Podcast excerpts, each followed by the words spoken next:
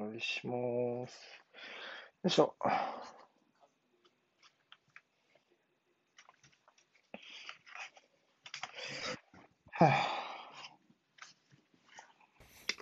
はい、こんばんは。お願いしおます。願いやー、リーズ対アーセナルの地獄の見直しももうほぼ終わりまし地て。獄なんですか？そうね。まあ、頭突きで、頭突きで一発退場はやっぱ地獄だね。あ、そうなんですね。そうね。そうね。珍しいな、そんな。うん、あ、そでもなんかあったな、J リーグも最近。そうねまあ、ラフプレーやっぱなえるわな。うん。ちょっとね。あのー。そうはいはい。そうそう、それなえるよね。あのー仕事で、うん。あの、プレゼンのはい。資料を作ったって話ってしてないですよね、多分ね。多分聞いてないと思います。で、あのーあ、皆さん今夜ありがとうございます。あのーなんか、この間、先週の月曜かな。先々週かな。くらいに、あのー仕事の資料を作って、まあ、その、げ、げ、報告会みたいな、月例報告会で何ヶ月か一はいは遍、結構その、まあ、部署の偉い人とか、そういう人とかうに、こう、あの、報告をするっていう会がありまして、はい。えーで、まあ、それの資料を作ってるんですよ。で、まあ、僕言うてもう7年目ぐらいなんで、そんなこう、なんですか、念入りなチェックとか入らないんですけど、うんわざわざ。うん。で、こう、ある程度やったら、その、なんだろうな。なんかこう、スライド、スライドを、うんスライドをね、なんていうの？こう、こうした方がいいんじゃないかって、なんかその、なんていうの、スライドの、なんていうの、大元の、その思想の話を俺の、えっと、部署全体の、あの、こ、この結果に対して、この結果をもっとポジティブな結果としてバーンってこう、前に出した方がいいっていう一番上の人の意見と、その俺により近い直上の人は、いや、なんかこれはこれで、でもこのやり方はまだ課題があるから、なんか、なんていうのまあ、これはこれとして新しいことを始めますっていうふうにした方がいいんじゃないかっていううん。うん。対立が始まったのね、俺のプレゼンをきっかけに。はいはいはい。その、俺のスライドどうこうというより、そのスライドをこう、どうまとめるかで、どう、何？自分らの部署部署の研究のを対外的に見せ、対外的っていうかね、まあ、内部にこうアピールするかみたいなね。そうそうそう。で、まあ、なんだろうね。なんかこう、結局、ちょっとね、まあこれツイートも実はしたんだけど、うん。そういう時に、なんかこう、俺って全然自分の意思がないわけ。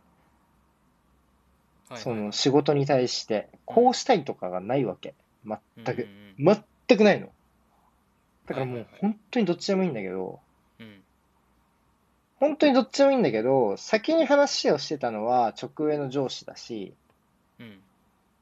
で、なんかこう、その、スライドに関してはもう、前の週の金曜かなんかに CC 入れて上司に送ってるんだけど、うん。なんか多分上司は気づかなかったっぽくて、一番上の上司ね。その、うんうん部署のトップに送ったんだけど、その人は気づかなかったらしくて、か先週までに送ってくれれば、もっといろいろ見れたんだけど、今ここで初めて見たからって言い出したから、もう俺そいつの言うこと聞きたくなくなっちゃうじゃん、俺の心が。だかう見てら、ないだけでしょっていう。そうそうそうそう、ん CC だからダメなんだろうなと思って、多分。だからうん後輩には、2で送りなって言ったんだけど、今後。はいはいはい。次1年目の子は1月にやるからね、同じことを。でもあらかじめこれ渡した方がいいから。スライド机誰の好みでやるかだからね、結局。うん。で、別に一番上の人が、まあ、実質反抗をして、まあ、プレゼンさせるわけじゃないですか、実質ね。はい。だから、まあまあ、うん、それは早めに送っといてって言ったんだけど、でまあ、それで、こう、上の人に、こう、俺は、その、上の人、そんなこんなで俺は上の人の言うことなんとなく聞きたくないなって思ってたし、まあ、うん。確かに、その、わざわざそんなライブにいい顔するのも別に必要ねえよなっていうのがもうあったんで、うんあの、普通に、そんなに変えなかったのよ、内容を。そこまで。はいはいはい大幅に変えなかったわけ。うんしたら、終わった後に、その一番上の上司、いや、その、俺が下、下側の、あの、全然メール見てくれなかった人ね、はいはいはいに声かけられて、なんかこう、よかったよ、みたいな。わかりやすくて、みたいな。って言われて、ほうほうはいはいまあ褒められたわけよ、要はね。うんどこまで本当か知らないけど、褒められたわけ。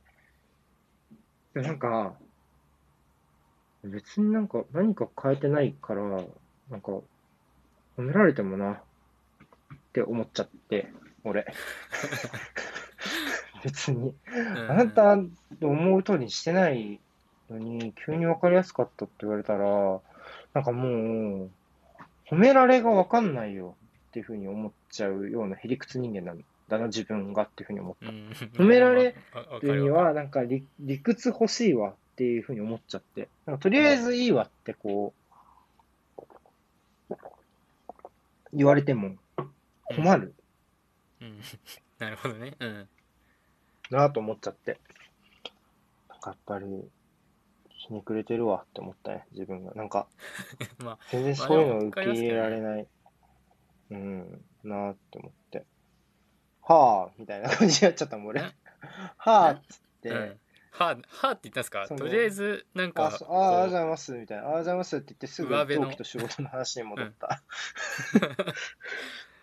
うなでもなんかそういうのあるとやっぱこの人ん？っていう感じになってきますよねなんか積み重ねというかあのさ、い、一言言いたいだけなのかなって思ったりしない？その、要は、うん。あの、上の人って、もう、うん。まあ、チェックする役割の仕事って多くなるじゃん、きっと。そうですね、うん。だからさ、多分。なんかこう、そこで、こう、ちょっとでも自分が通ったことによって何かを変えなかったら、なんかあんまり、そうなんていうの？自分がそこの立場にいる意味がないと思っちゃうのかなって思ってる、最近。うんなんか一個言いたくなるみたいな。だからなんかまあ、プレゼンとかは仕方ないけど、なんだろう、なんか基本いいのは、なんかこう、あらかじめ二つ以上の案を持っていくのがいいって聞いたよ、俺は。なんか、選び取らせる方の思考にするんだって、その、要は、え目目の前に物を出されると、やっぱり人ってこう、それを否定したくなったりするのが普通の、そうし思想だから、そそれに対して、例えばこっちとこっちどっちがいいと思いますっていう、ーうんあの、ふうに話すと、なんか脳がその、要は、その、てまあ、添削とダメ出しっていう方針から選択、どっちの方がいいかって選択する方にスイッチが入るらしいんだよ。はいはいはいだから、どっちかは採用されやすくなるみたいなことらしいですよ。だからなんかその二択の上でいやでもこっちがいいけどでもここはこうした方がいいみたいなになりにくいっていう。なんかその二重で来づらい選択肢があるようにすれば。だからやっぱり、こう、選択肢を提示、二つ提示するっていうのは、こう、なんだろう、大衆の感情をこう揺さぶりやすいっていう、ところはあるんじゃないですか？例えばだから、3バックがいいか、4バックがいいかとか、うんうん。戦術クラスターがいいか、現場がいいかとかね。それそれと同じ話ですかそれ？わかん果ないけど。わかんない。なんかやっぱり、うんなんかちょっと今思い、話してて思いついて言いたくなっちゃっただけで、全然いい例えじゃないと思う。これは。全然いけてない。この例え方は。全然こうバーンってなったね。手応え的に。何これ読めないよ、鬼源さん。なんて言ってんのこれ。ロシア語じゃん。ロシア語だよね、これ。多分ね。ロなんか最初の方ロシア語っぽいけどなんか真ん中の方がアラビアっぽい確かに、ぐちゃぐちゃなのかな。もうわかんないや。あこんばんはね、ロロシア語だって、ほら。えこんばんー、ロシア語こんなは。いびつなんだえー、すごい、堪能ですね、語学が。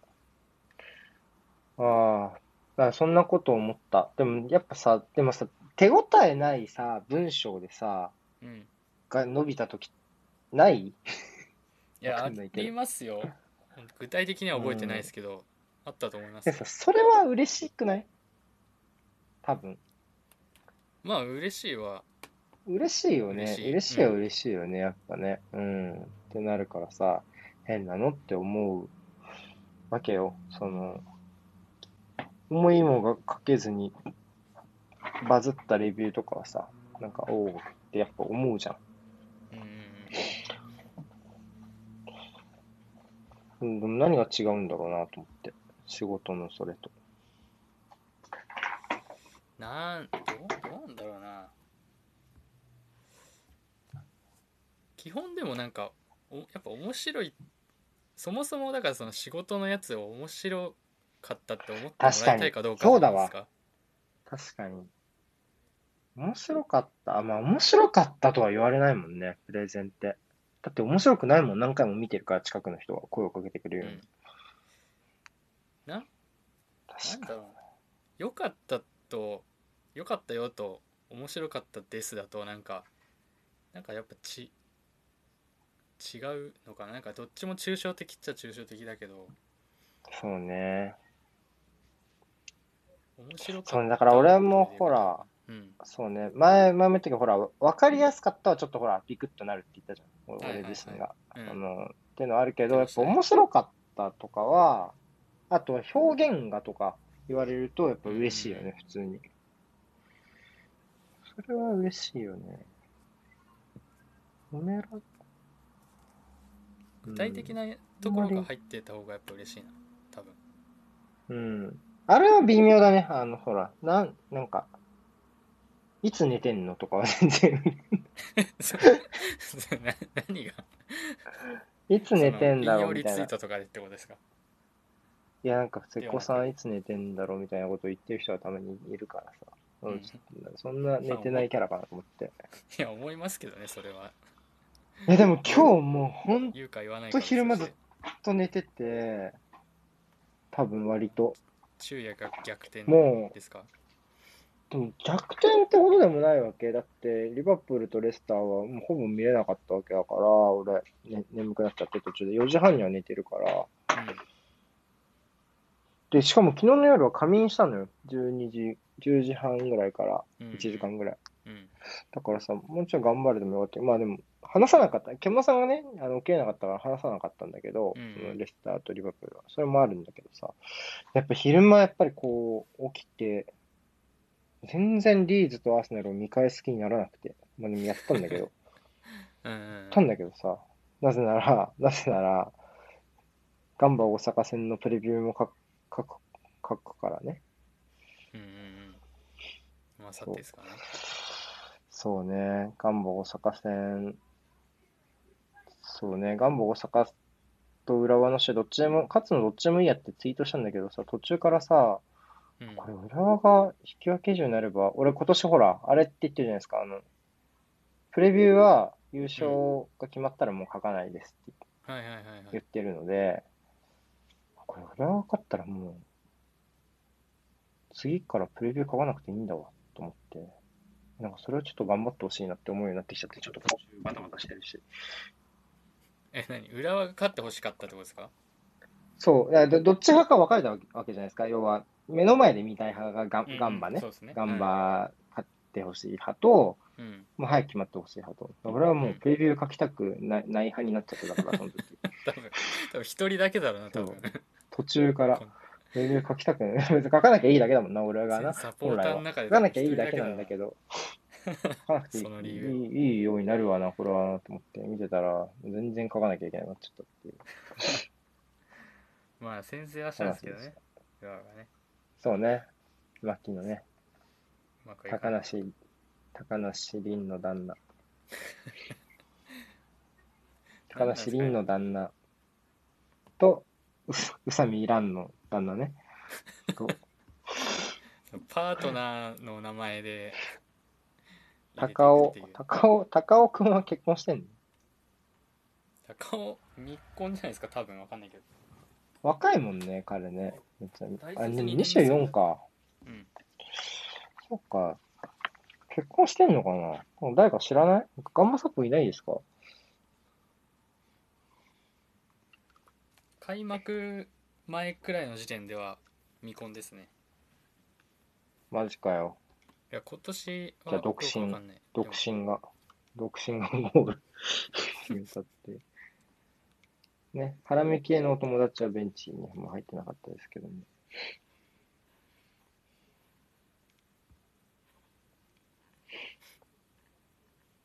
とは、そうね。あ、純粋に試合見てってことは、優勝が絡まないで、こう、そわそわしないでいいからってことかな。おにげんさん。これはね。純粋に試合見たい派どういうことだから、優勝とか絡むとそわそわしちゃうからってことだねそうそうそうそう。じゃねえのかな。わかんないけど、そういうこうんうんうんとじゃない。ああ、なるほどね理解したそうそうそう。まあ、そんな感じですか。はいはい何かあります？たまには、ガチャさんがオープニングトークをしてもいいですよ。いやマジでななんだろうな本当いやでもなんか久しぶりにもう全然ずっと在宅なんで、うん本当全然外出ないんですけど、うん。日曜日ちょっと予定あって、久しぶりに電車で数十分ぐらいの数十、まあ、30分ぐらいかなぐらいのところうん。出たんですけど、やっぱうん。全然電車乗らないんで、うん。多分相当あ、久しぶりだったんです在宅なの？あずっともう全然行かないんで。はあ、でそれは大変だな。でやっぱ多分徐々にこうもうなんだろうウィズコロナ的な感じで多分みんな多分許容のラインがだんだん広がってるじゃないですか。ご飯まあでも今もう一回引き締めに行っまあそうですね今は。てる感はあるけどね。ううん。回若干。ありますけど。でもなんか僕やっぱあの限界体制的なところから電車を多分うん。1回か2回ぐらいしか使ってないんで、うん。だもうなんかそこのなんか違和感がすげえ半端なくてなんか基本やっぱりこう席空いててもこう隣り合っちゃうところやだったら座んないそうみたいな感ね。覚いや、わかる、るわかる。うん。まあ、隣来ちゃったらもうしょうがないんだけどうんって。いうのはなんかすごい感じるけど多分みんなそこまで強くは思ってないんだろうなっていうのを普通に空いてたら座ってんなっていうのを見てこう自分と社会のなんかこうギャップみたいなのを感じてました。昨まあ、日それは人によるもんね、完全にね。うん。もう、俺も多分、そこ、そうね、なんかこう、まあもちろんマスクとかはするけどさ、うん。なんだろう、なんかもう、し手も洗うけど、なんかもう、いちいち気にしてたら多分、神経すり減って死んじゃう病だと思うね、俺は多分。まあぐらいのガサツな人間だかうら、んそう、だから、ガチャさんの方が多分俺より警戒レベルが高い。まあ、外に、外に出ないってもあるだろうけどね。っていうのはある、あるんだろうな。ああそうね。だ天皇杯までになるとか、あ、天皇杯じゃルルヴァンの決勝までにね、なるとかないと一ごみ。ね。じゃないですか。そうなんですよねちょっと怪しくなってきちゃったんでそうね。うん1そうね。ヶ月ちょいいだからなつまで。そう言うねて。そうね。ちょっとどうなるかわかんないですね。そうですねまあ無事にできることを願ってという祈りつつことしかでね。きないですねうん。はい。じゃあ、あーえーっと、やりますか？うんはいはいはい、今週の J リーグは、どっちからやりましょうか？えっと、あと、東京はもう週末はなかった？週末はないっすねミッドウィークで SCL は、そうか、始まると。そう残り何試合ですか？何試合 ?J リーグは。リーグはとあと2かな 2? うん、2か。そうか。他の多分神戸とマリノスはあと1だった気がするけどうちだけあと2なんですよね FC 東京だけうん。あ、ガチャさんの感覚に近い。なるほどね。うん。あーじゃあどうしようか。えっうんと、僕はでも多分全然そんなない？尺尺取らないです取れ取ら取らないというか取れない。先やっちゃう？じゃあ。先やっちゃいますか今週の FC 東京から行きましょう。水曜日ですね。そうですね。水曜日ミッドウィークで。正直ちょっと待って、その前に、うん。はいはい。その前に。ACL は見れんの？一応てか見るの？ます。うん見まあ、すそうなんですね。うん。わかりました。じゃあ、来週はこれ ACL のコーナーになるとねそうですね。じゃあなんかスカパーのなんかやつを昨日今日で見あせてーでなんかちょっとごちゃごちゃってなってたんでちょっとまはいはいだちゃんと契約できてないんですけど、そこはちゃんと明日までにまとめてっはいはいはいはい。なるてほどね。感じですね頑張ってじゃあ、ちょっとまあ僕は多分見ないので、ちょっと楽しみにしてます。はい。はいというわけで、えっと、ごめんなさい。話したけど、仙台ですね。はい仙台戦ですメねンバーも結構、まあちょっと林がね、残念ながら離脱しちゃったってそいううとこですねろちょっともあっ長期離脱になってしまったっていうまあやっぱり少しメンバーは、まあ小川、渡辺、まああとはディエゴ・オリベイラあたりが休養かな。そうですね。ところではああたりあとは、アルトゥー・シルパもいない。うんって感じですね。順、まあまあ、ちょっと落としたぐらいかな。うん。まあまあ正直やっぱ児玉。を筆頭にオマリだったり、まあ、東恵子が復帰してきたっていうのもあって、よかったね。うんまあその、まあ、3人かな特にはもうかなり ACL に向けた実践経験っていうところを考えたんじゃないかなっていうのはまあなんとなく考えられますよね。うんっていうところで、でまあこの試合も前の試合なんだっけな名古屋戦か名古屋戦の。後半から451みたいな感じのうんシステ久々にやりましたけど、この試合はもう頭からそれで451で451。やって長いのがはトップ？長いワントップでうんレアンドロが左で内田が右で阿部修斗左インサイドハーフ東右インサイドハーフ高木アンカうん。なるほど。でしたねで正直ここの試合僕仕事しながら見てたんで完璧じゃないんですけど、うん。まあ、ざっくりの印象で言うとやっぱ451の守備でうん。多分上盤戦ひ何節ぐらいかな、まあ、9節ぐらいからの数試合で多分やってた時よりもうん。ちょっとなんかこう守備の基準というかこう決まり事というかがちょっと仕込みがちょっと甘いかなっていうのをが感じましたね多分一番。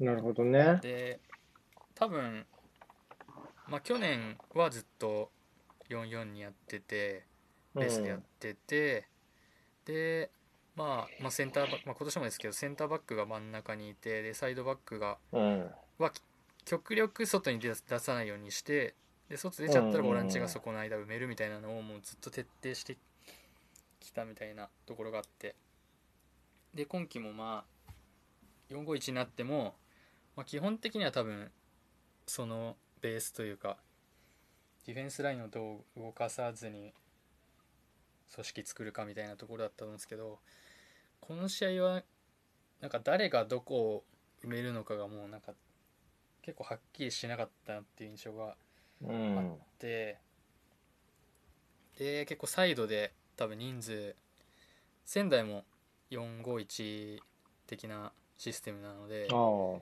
うんまあ、。サイドシハシのアンカーやってるもんね、最近。そうですねそうですねで、うんウイングの選手とサイドバックの選手とインサイドハーフの選手で、まあ、サイドに3人くらいが集まってくるみたいなで、うんうんパス回しながらどう崩そうかみたいなシーンがあったと思うんですけどそういう時にやっぱプレッシャーが誰が行こうかみたいな誰が場所守ってうん誰がボール行こうかみたいなところが結構あやふやで遅かったり、うん。変なスペースの空き方しちゃったりっていうのがかなりあってで多分2点目かなんかもサイドからハーフスペース仙台の？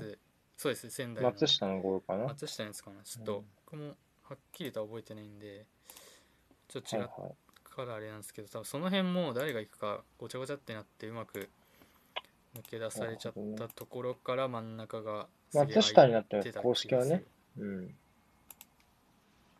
公式は松下になってます。はい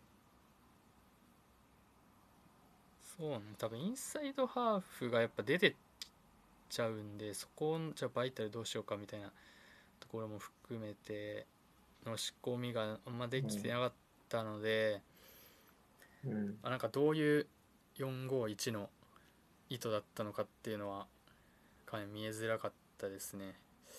うん。まあた、だまあ名古屋戦はちょっとレアンドロがこれどうどうしようかみたいなコンディションというか出来も含めて。出来もそのし仕組み上の穴も含めてうんどうしようかっていうところだったんですけど、まあ、この試合はかなり守備でも、まあ、ちゃんとやってるって言ったらあれですけど、まあ、い戻るとこ戻ってみたいなところもあちょっとあ。はっきりできてた気が気がしますし、まあ、実際得攻撃面でも1点ちゃんと取ってるんで、まあ、まあ調子がいい日に当たればこういう風にもなるかなっていう気はしましたけど、やっぱ彼に頼ったチーム作りってなってるのはちょっとやっぱ懸念材料ではあるのかなっていう良くも悪くもうんっていう気がするんで、まあ、そこを ACL と、まあ、ちょっと残りのリーグ戦は多分出れない気がするんで ACL で見つつ、うんまあ、来季の編成というかビジョンを考えていくのかなみたいなところですかね。ね。うん、まあ、やっぱそこを見据えた試合になっちゃいますよね、どうしてもね。この一つはね。だからまあ,、うんあの名古屋戦、まあ、まあよく分かんなかったなみたいな感じで多分いったと思いますし仙台戦もうん。まあ、いろいろテステストというか人そのコンディションの確認とかも含めて、若干そういう位置づけだったと思うので、まあ、その、まあ、答え合わせまではいかないでしょうけどっていうのを、まあ、ACL で見れたらいいのかなっていうのは思なってます、ね。うんまあ、そうね。まあ、そうじゃないとやっぱね、報われないって言ったら変だけど、そうあってほしいですよね、やっぱね、それは。うんうんうん。そこやんないとちょっともやもやるなっていう2そうね試合ではありました、こう直近2試合は。ごめんなさい、ちょっと一瞬つなぎ直していい？もしかしたら切れちゃうかもしれないけど、ネットワークだけ？い一回じゃあ切って枠や、大丈夫だと思う。そうだろう。いや、大丈夫。うん。これで一回。一回つなぎ直す。Wi-Fi ね、つなぎ直すとね、また良くなる。ちょっと崩してしまったので、大丈夫だと思います。はい。なるほどね。はいということで、えーっと、明日から ACL というところの、あとそうですね4節ですか？あと4節ですね3節 FC からスタートスタートというか再開かうんうん。AFC チャンピオンリーグということで、上海、明日は上海。で、2日後に、またここも上海か。あ、これあれだうん、そうなで。すね折り返し的な獣さんとのキャスの真裏じゃん。これ、時間考えないとダメだ。ああ、プレミアの。そうですね、確かに確かに。金曜日の10時。うん、で、月曜の19時と。あ、ギリかぶんだよね。ガチャセコとは。えっと。で、木曜の19時と。う,ね、うん、なるほどね。で、勝ち上がると、決勝トーナメントがあるわけやね、これね。そうですねこれいつだっけな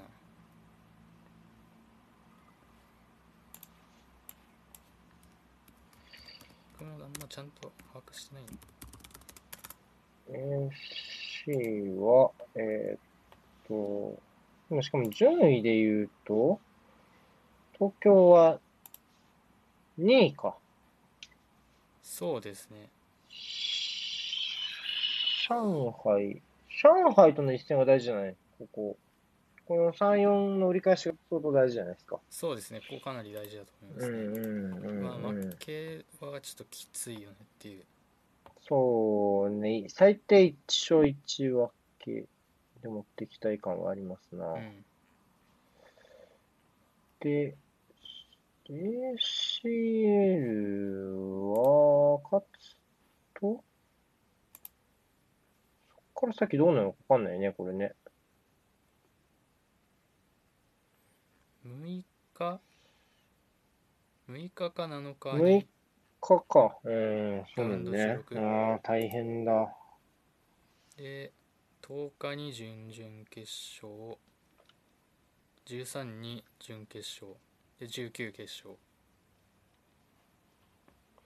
で、それと並行して国内で試合を行うそうですねまあ進んってことね。でもまあ進んでなくても多分言わなきゃいけないっていうんで、最後広島戦と神戸戦かな、うんうん。まあ、神戸とはお互い様感があるね。まあそうですねそこはまう意味では。うん。あどっちも同じですね状況的にははいはい。まあ、広島、まあちょっと、まあさすがに有利ですよね。ここまで来ちゃうとね。うんもうね。うん。はい。わかりました。ね。あのーもう感染もね、広がらないとね、やっぱ外国への移動もありましたし、まあ、怪我もなくね、過密な日程など終えると良いですが、まあね、結果を出すのももちろん大事ですけど、ね、あの、来季までね、響くような怪我とかもないようにしていただけまればなという感事もなじですがくっていうはい。わかりました。はいはい。じゃあ、フロンターレの話をしましょうか。今週の川崎は、えーっと、水曜にマリノスかな？で、土曜に大分をやりました。で、マリノス戦はね、これはね、まあ、うーんと、立ち上がりは良かったですよ、川崎の方は。うんうんえーっと、まあ、えっと、こう、まあ、谷口のボール運びがやっぱ前半から良くうんて、そこで、こう、谷口、まあ、ワントップのジュニオール・サントスがね、プレスを頑張るのがマリノスなんですけども、そこから、まあ、彼の脇からボール運んでいって、まあ、水沼ね、サイドハーフの水沼をどうしようかって迷わせたところで、えっと、上り里に出して、まあ、長谷川と外、内外分かれて、みたいな感じで、まあ、押し込んでいくっていうところでは、まあ、良かったんですけども、だんだんマリノスが落ち着いてボールを持ち始めると、あのーマリノスペースになっていきました。で、そのポイントがやっぱり433だと、えっと、あの、ウィングがこう出ていウィングとサイドバックどうしても空いてしまう問題がああるんですよね。で、マリノスは当然、まあ、センターバックもゴールキーパーもサイドまでボールを届けられるあの選手がうんいますから、まあ、ティーラトのところが一つ起点になるっていうのが、はいあーやっぱり今年もありました。去年もあったし、今年もありました。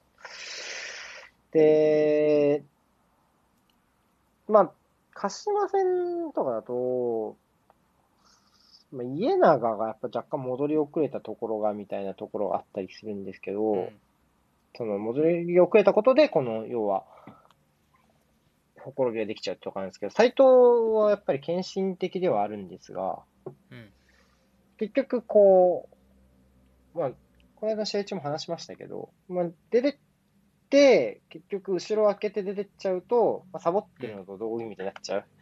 その、そこでパスを結局通されるとね。うんただ、やっぱりこの、川崎は、その、ウイングが前に出ていくタイミングと、後ろが前に出ていくタイミングが合わないところがやっぱどうしても多いので、433だと。そういうところで、まあ、マリノスに全身の隙を与えてしまって、で、け結局、そのインサイドハーフが出てくるんですよ、サイドバックじゃなくて。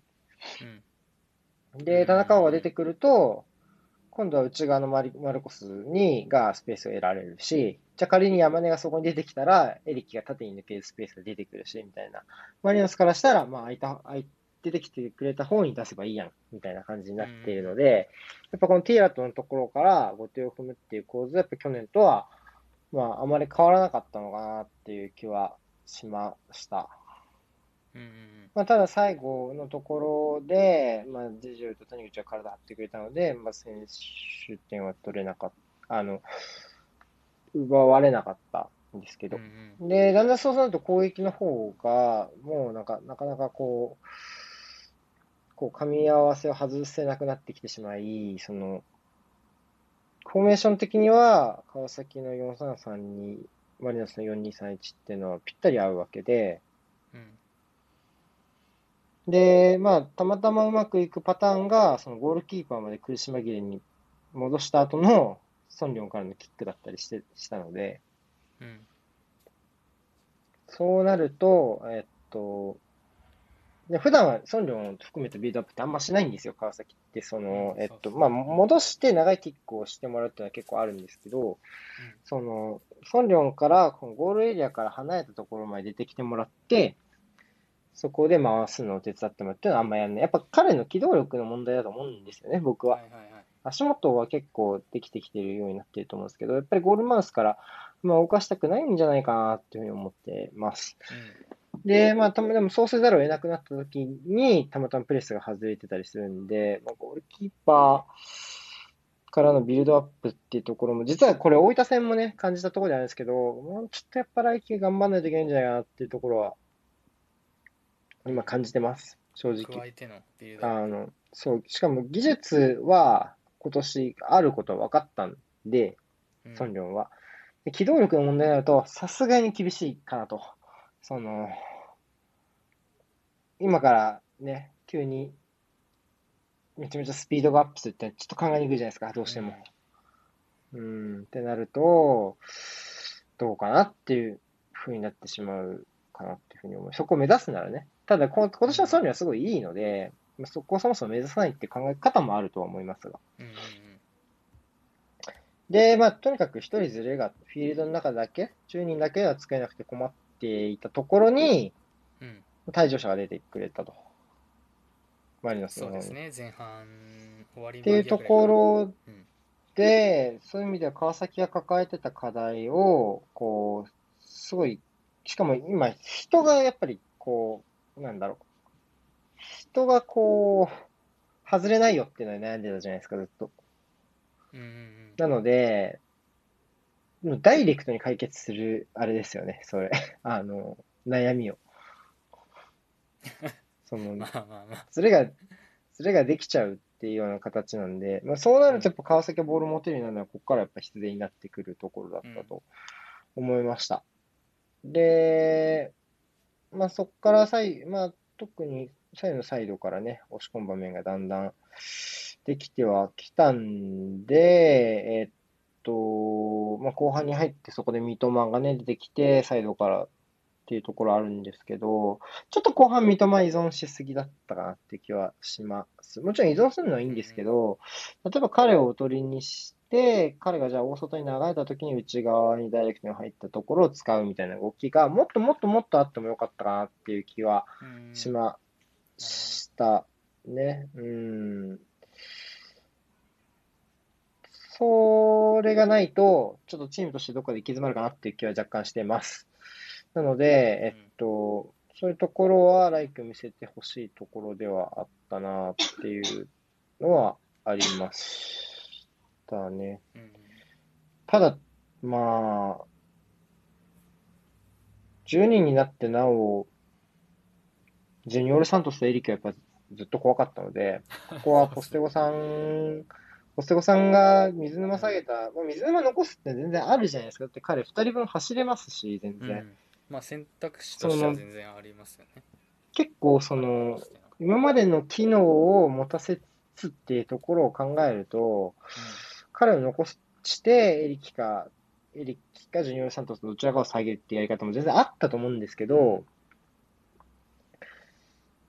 ここでやっぱ水沼を下げたっていうところの根性はさすがでしたね。やっぱ怖かった、二人いると、前が。うん。うん。ツートップみたいな感じにうなってまん。したね。いや、この日、ジェジュがいなかったら大変でしたよ。うん。でもあれじゃないですか、結構ジェジェも確か割と早い時間に警告もらったと思うんですよ。そうね、そう比ね。較的。うんだそういう意味でうん結構大変だっただろうし、ちゃんとそこのマネジメントしながら抑えたっていうのはすごいさすがだなっていうのは。そうね。うん。やっぱ、まあ、これ次の試合にもまた聞いてくるんだけど、やっぱね、大分戦とマリノスに若干繋がってる気がしてて、自分の中で。はいはいはい。やっぱ、ジェシーの、やっぱそういうところの、その出ていった時の、うん、なんだろうな、そのバランス感覚っていうところは、やっぱすごいと思いますよ、僕は。うん。バランス感覚でまあ、と言います？えっと、要は、えっと、退場はないじゃない、やっぱ彼。そうですね。うん、そういうところの、ただでも、イエローで食い止めるってところの能力の高さ、うん。うんうんうん。なるほど。うん、はさすがだと思いました。うんうん。あの、ずっと思ってるし、あとね、喧嘩しないのよ、この人。すごいなって思う。本当に。全然喧嘩しないのよそうっすけどね。なんとなく。いや、本当に喧嘩しないのよ確かにイメージは全くないな。うん。それがやっぱりなかなかないなと思って。なんかこう、この試合ちょいちょい小付き合いとかもあったんだけど、うんまあ、川崎フロンターレファンからすると、やっぱエドワルドネットを抱えてた身からすると、もうちょっとブラジル人選手には ヒヤヒヤさせられるかなと思ったんですけど、ジェジエは本当に喧嘩がないですね。で、ダミアンも文句はぶつくさいって言うけど、敵とぶつかることはないので、要は、ファールでしょうぐらいのね、感じなので、穏やかなんですよね、今の川崎 のね、ブラジル人ってすごい。ジェジエはなんかもう本当、感情の起伏があんまなうん、ほぼ見えない。と思うし、やっぱそれがいい意味で、あの、いい意味でね、あの、うん。うん。ディフェンスとしての、こう、クオリティを、あの、担保していると思います。だそのジェジェが決勝点ですね、この試合に関して。そうですね。そこも。はい。あの、終盤戦になって、やっぱり、あの、難しい試合、名古屋戦だとか、このいう試合で得点が出ジェジュに出てくるっていうのは、やっぱいいですよね。強くなった証拠だと思います。やっぱ去年の川崎を見たときに、セットプレーからの得点が非常に少なかったのが厳しいところかなと思ったので、こういう試合を、こういうセットプレーで突き放せるっていうのは、まあ、良かったと思います。ただまあ、えっと、神奈川ダービー、最近は追加タイムに結構いろいろあるパターンが多いんですよ。例えば去年とかだと、追加タイムに、えっと、両チーム点が入ったのかな？小林優が点決めた後、最後、扇原が土壇場で決めた日産の試合とかもあったりとかの、試合かなあとはうんもっと4年前ぐらいだと、あの、川す、マリノスが後半追加タイムで2点追いついた後、川崎がもう1点取ったみたいな、轟ですけど、これも。はいはいはいはい。っていう試合もあったんですよ。それから後半追加タイムで3点入るみたいな試合もあり、ありなんで、この試合も、やっぱ後半追加タイム、結構バタバタありましたね。うんマリノスあものー一回ありましたよね、多分。そうね。ジェジェウの得点直後かな、あのーに、ジェジェウ自身がね、あの、クロスブロックしましたけど、決定機になりそうな場面はありましたね。あのーさすがでした。そこも含めてね。うんで、まあ、PK もらいつつ、決められず、でも最後はねミッドマ、だから結最後は構全部決まってりゃっていうくらいの決定機の数はあありましたね。あったね。よく考えればいや、でも、み三笘すごくない？あれ。まあ、あれはちょっともう俺。なんなんもうなんとも形容しがたいというかもううん、俺現地だったけどさ、この試合。あ現地だったんクリアでいいよよって。クリアでいいよって言っちゃったもん、俺。あの、渡辺に捨てられた瞬間。うん初め寄せられたじゃん、少し。その瞬間、クリアでいいって言っちゃったもん。うわ、なんかあの持ち運んじゃった。持ち運んじゃったって思ったもん。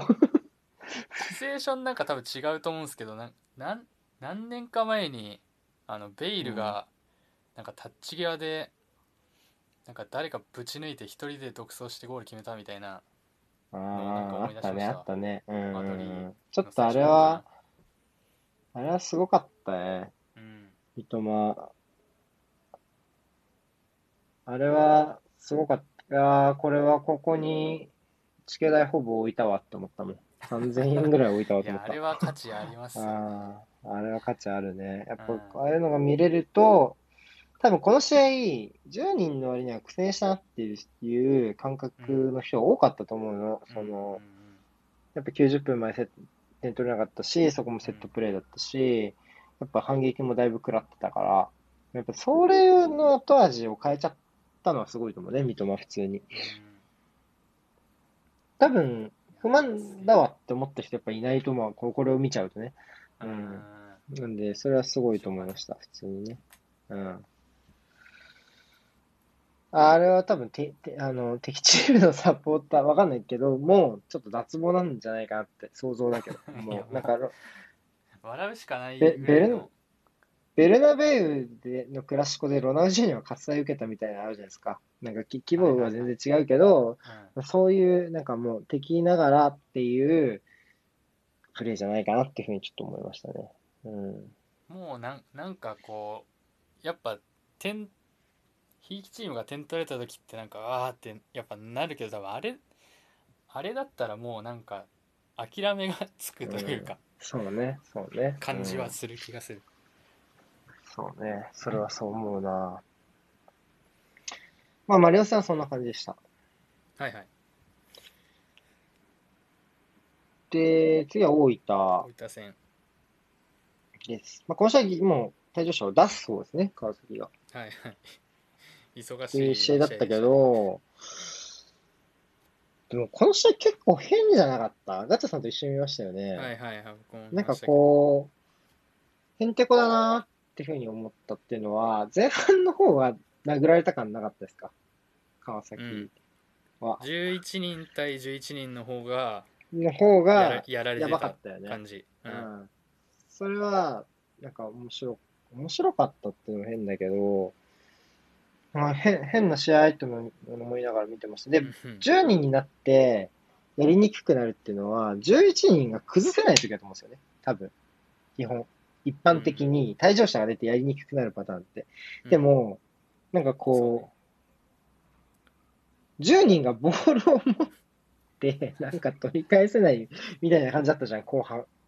そうそうなんかす、すごい、すごいんだか、なんか、すごいんだか何なんだかちょっとよくわかんなかったし、この試合の後半の戦い方、まあ、すごいんだろうけど、この試合の後半の戦い方が、じゃあ今後の川崎にとって何かあの、示すところがあるのかなっていうのもちょっと正直わかんなくて、この試合に関しては。そういう意味でめちゃめちゃ不思議な試合だったと思います。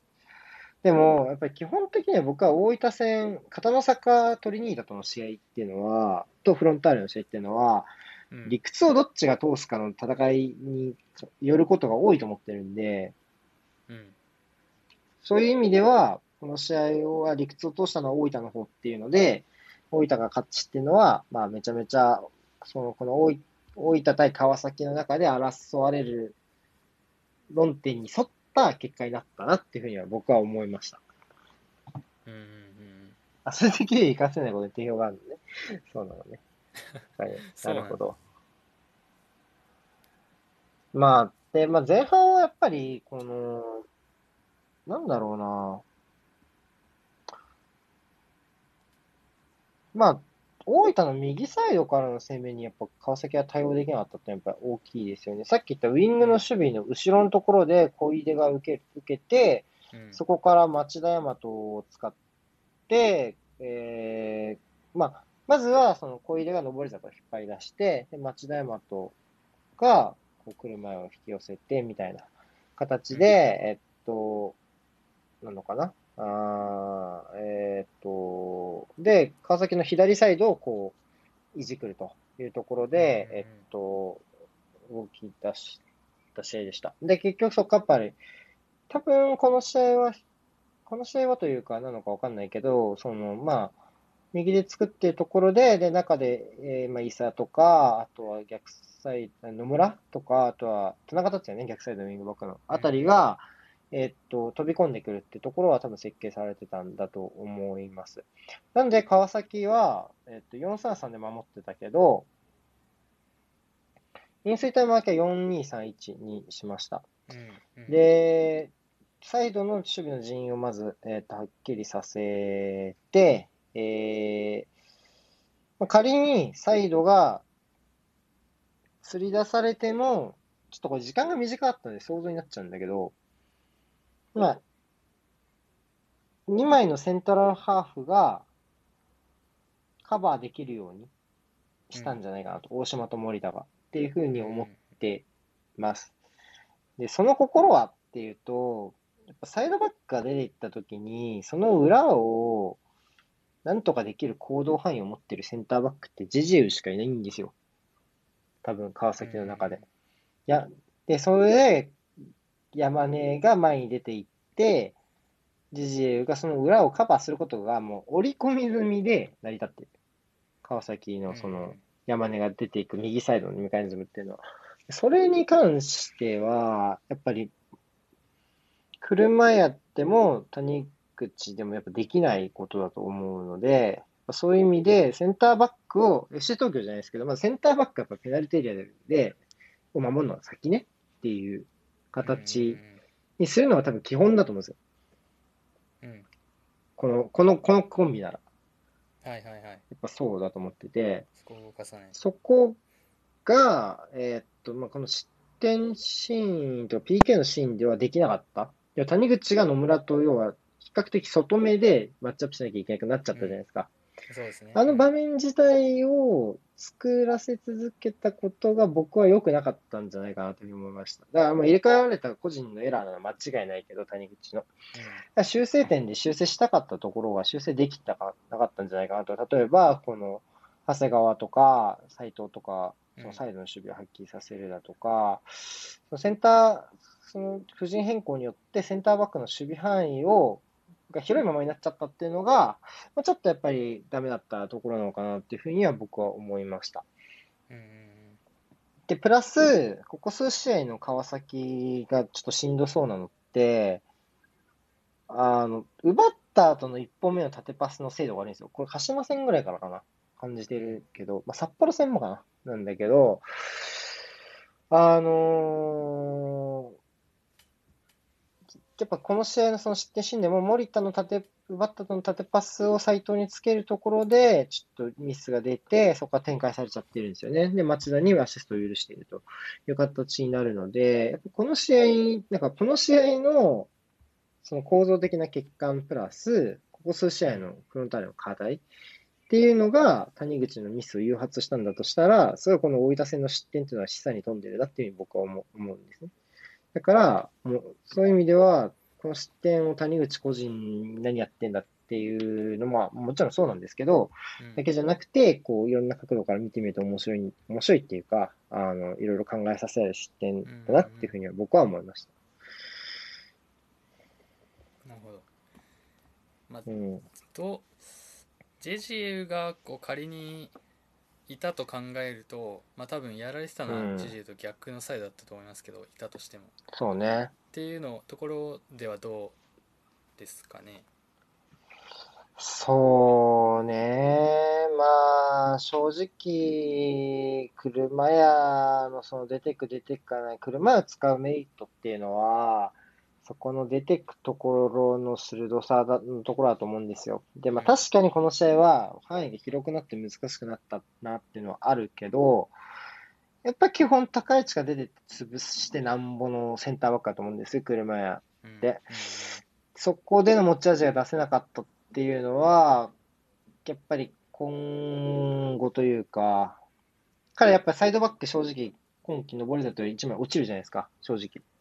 うんうんで、じゃあ谷口か JJ のどちらかがいなくなった時の来る前のセンターバックっていうのは、やっぱ彼らが持ってないようなその高い位置からのチェック、スピードでのチェックだとか、あとは左足での組み立てのところとか、そういうところが彼の持ち味になるんですけど、やっぱここの試合やっぱそれが出せなかったのは、ってなると、じゃあどこで彼は勝負するのっていうふうになっちゃうじゃないですか。それがちょっと難しいなというふうに感じた試合でもあります。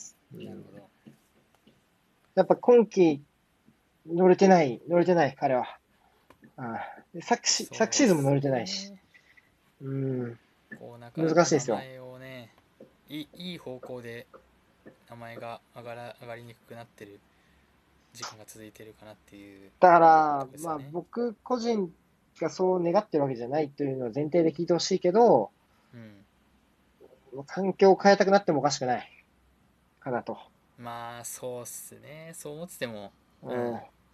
うん。確かにねそれはありそうねうん。はい。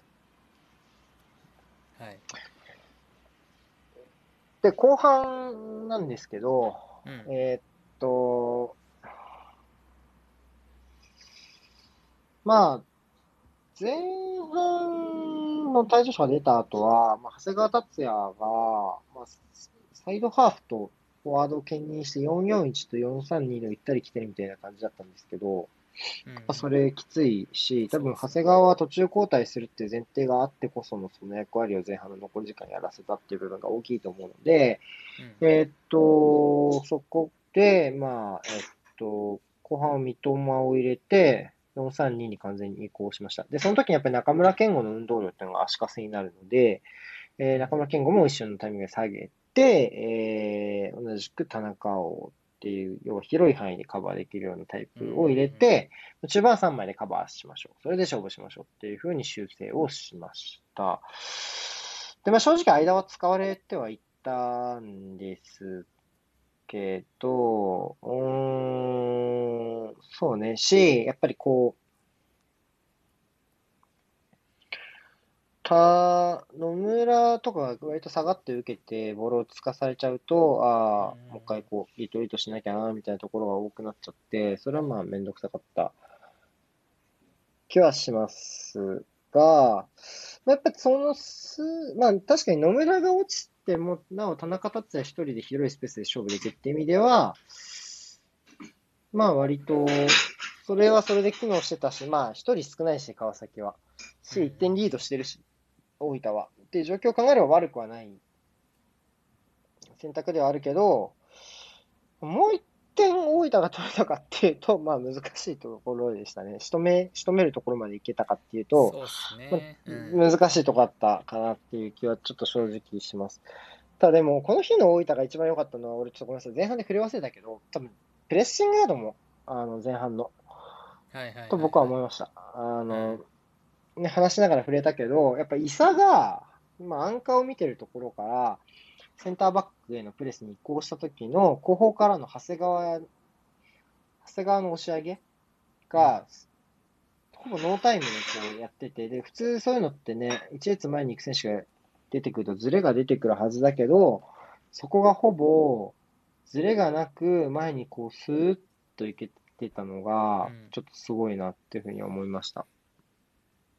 なんかロープつながってるみたいな感じありましたもんね。そうそうそうそう、あこう、こう、で、やっぱそれがやっぱ川崎、ここ数試合できてないので、そのウィンサイドのところでね、できてないところあるんですけうどん、大分めちゃめちゃそれが上手だし、あのそれはちょっと、この完成度にちょっと、ごめんなさい、僕は、あの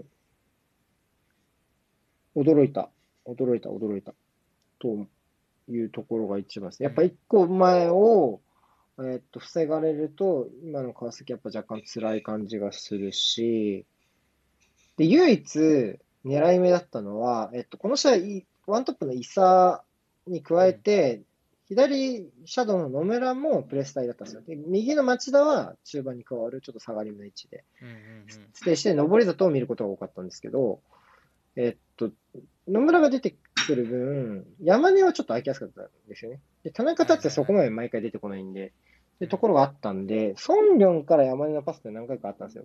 これが結構バッチリ通れば、もうちょっと打開の方法にはなったかなっていう気はします。ただ、そこから先に家長がいなかったんで、ちょっと右サイドにボールが出た時のボールの預けどこってところもまたちょっと一つ難しさではあったけど、うんまずは、こう、そこだろうなと。まあ、10分までの間に何回かあったんですよ、ソンリョンが。これ前半の話ね。全部前半の話ですけど、うんソンリョンから山根にってところで、あ、ここバチッと通して、ここで時間作れればな、みたいなところが、少しあったんで、まあ、ソンリョンに関してやっぱそこのフィードをなるべく早く正確に今後やってほしいなっていうところ、ちょっとやっぱずれちゃうところとか、まあ、結構ふわっとしたところになるところあったんで、っていうところを期待したいのと、まあ、山根はまずトラップのところと、あとは時間を与えるときに彼がどう使うかっていうところも、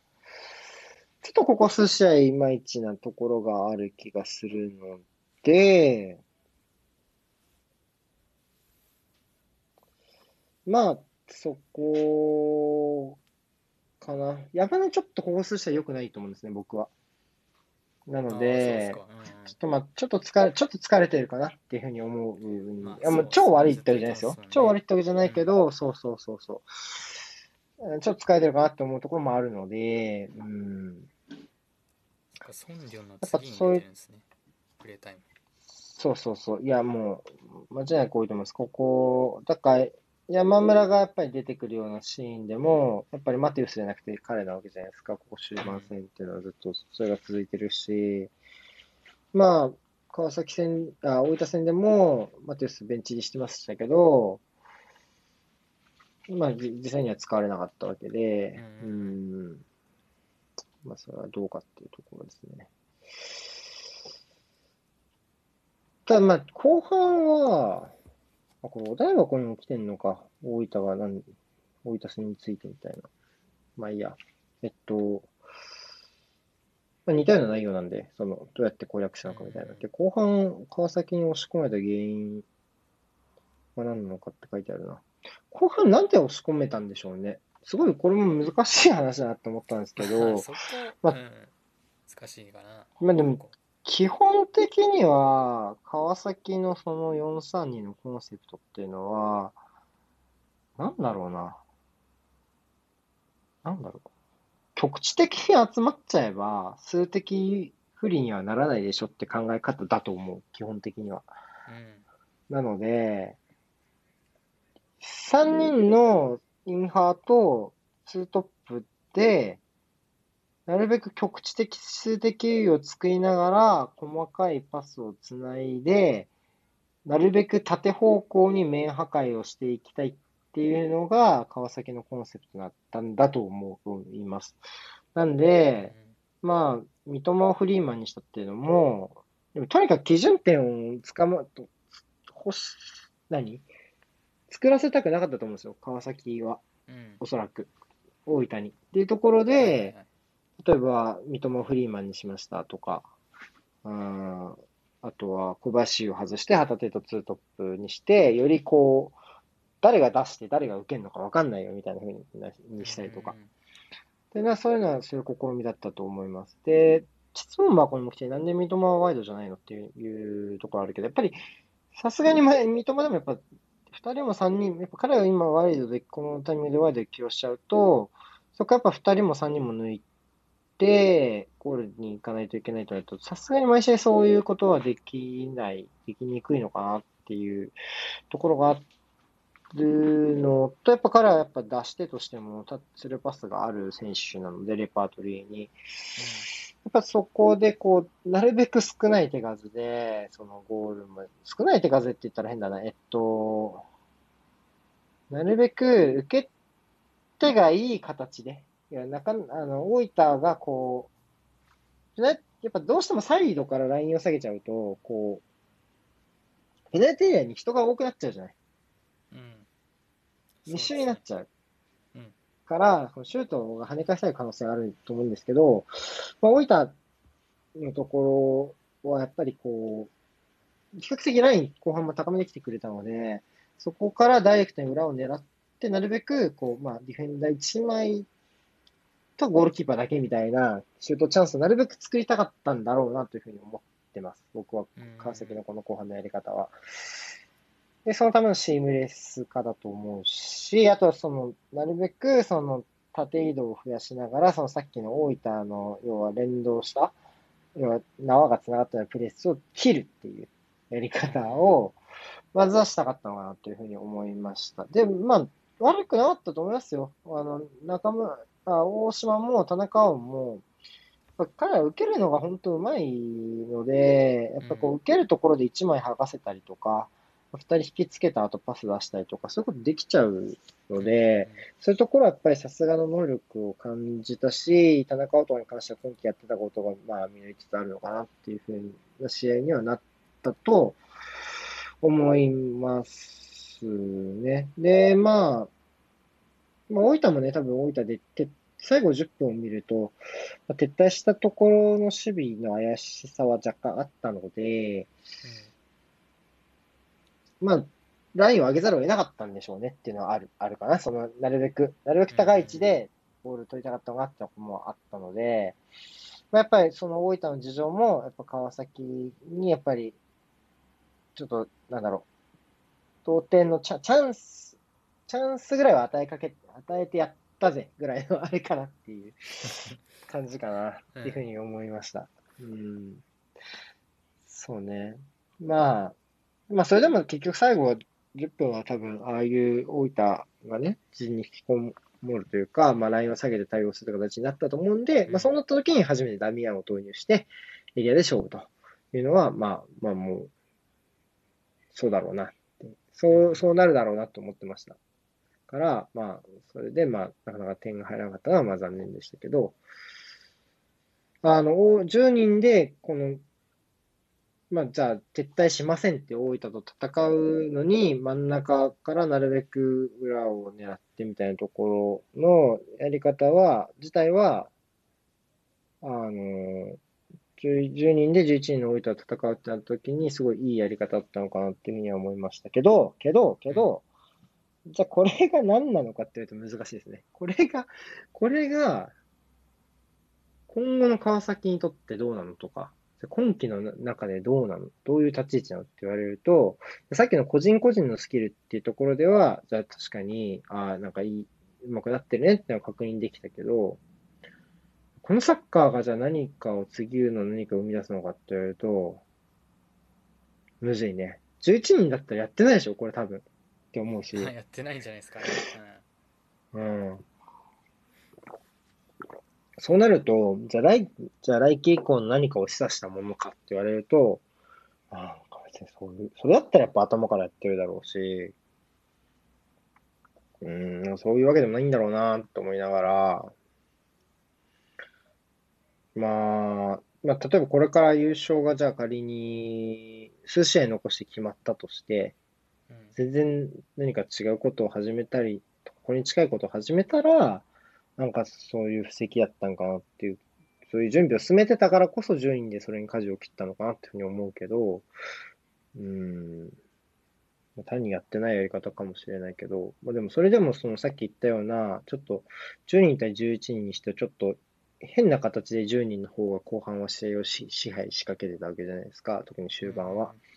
それはちょっとなかなかチームとしてなんかなかなかすごいなとは思いましたけどね。特に川崎多分、数が多くてなんぼのチームなんですよ。多分従来の設計で言うと。数的優位が大事だからこそ、あれだけ前に人をかけて、まあカウンター食らったら危ない形にって、風間さんの時代とか顕著でしたけど、多分がっつりそういうタイプだと思うので、それがちょっとその数的不利な状況でこういうボールの支配の仕方をしたっていうのがあんまり記憶になかったんで、そういう意味では、あの、斬新な試合だったと思いました。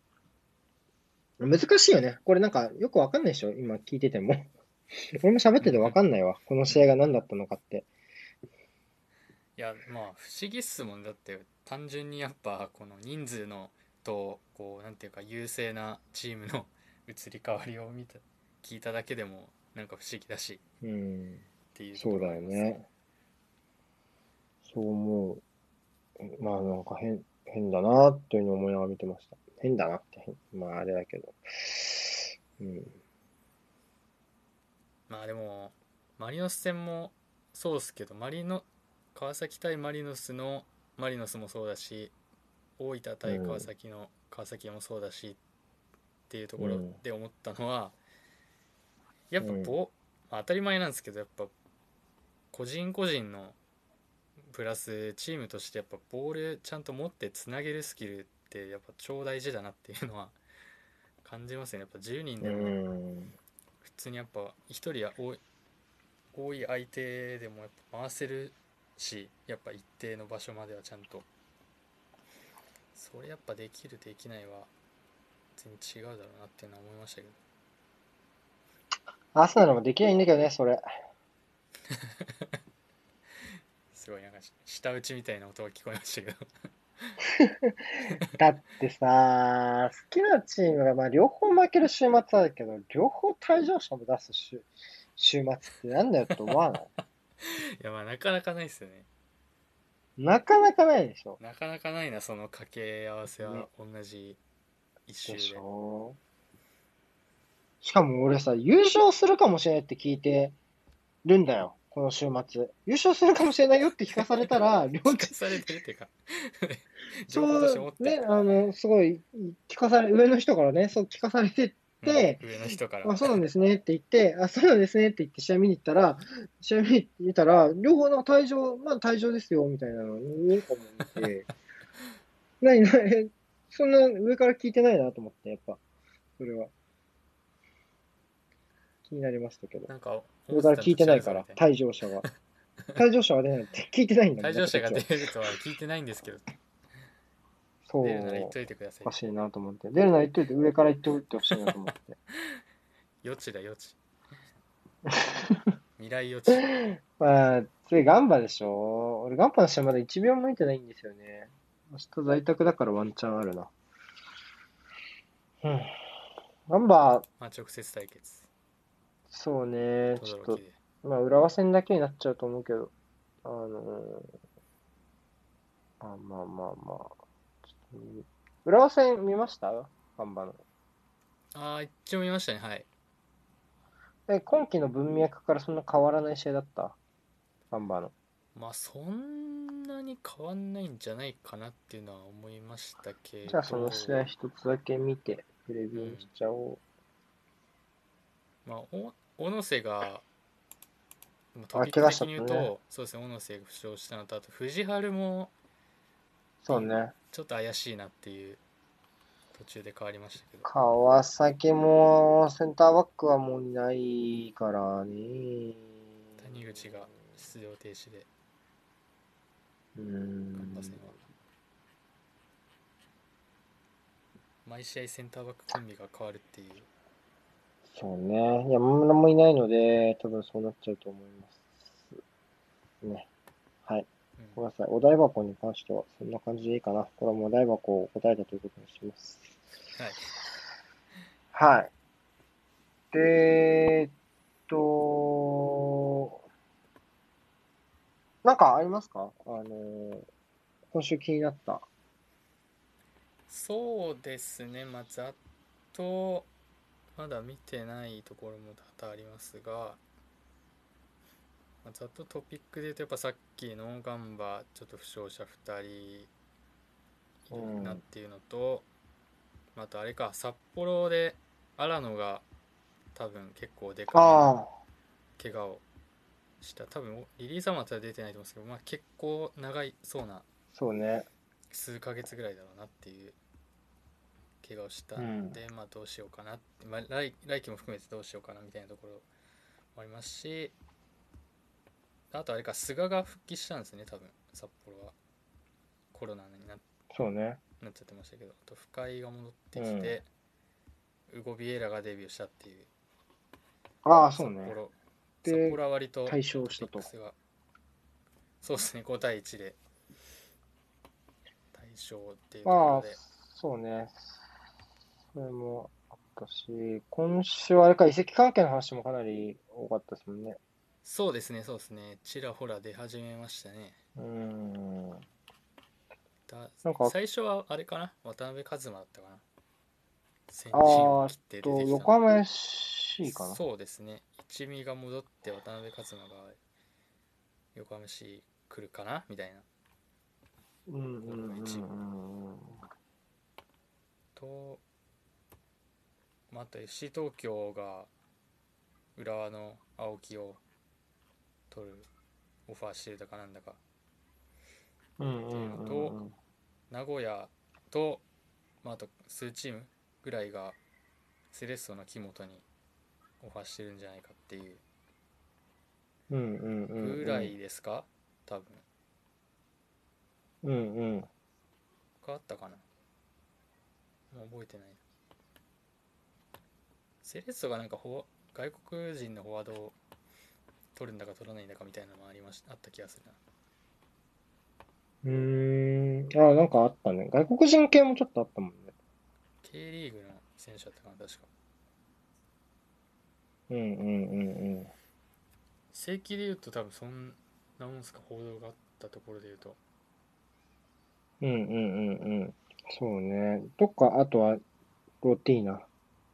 ああそうね監督もちょいちょいありましたねうんセレッソかな。うん。限りかなみたいなどうですか、ロティーナは？どうどうなんですかねまあどうなんだろうね。クラブ側が切ったの切りたいのか否かっていうのもそれがわかんないもんね。うんそうだから何とも言えないっすよねベルじゃあ、ベルディの契約まあのまとめ方とかどうだったかとかもわかんないし、それがじゃあ本当だとして、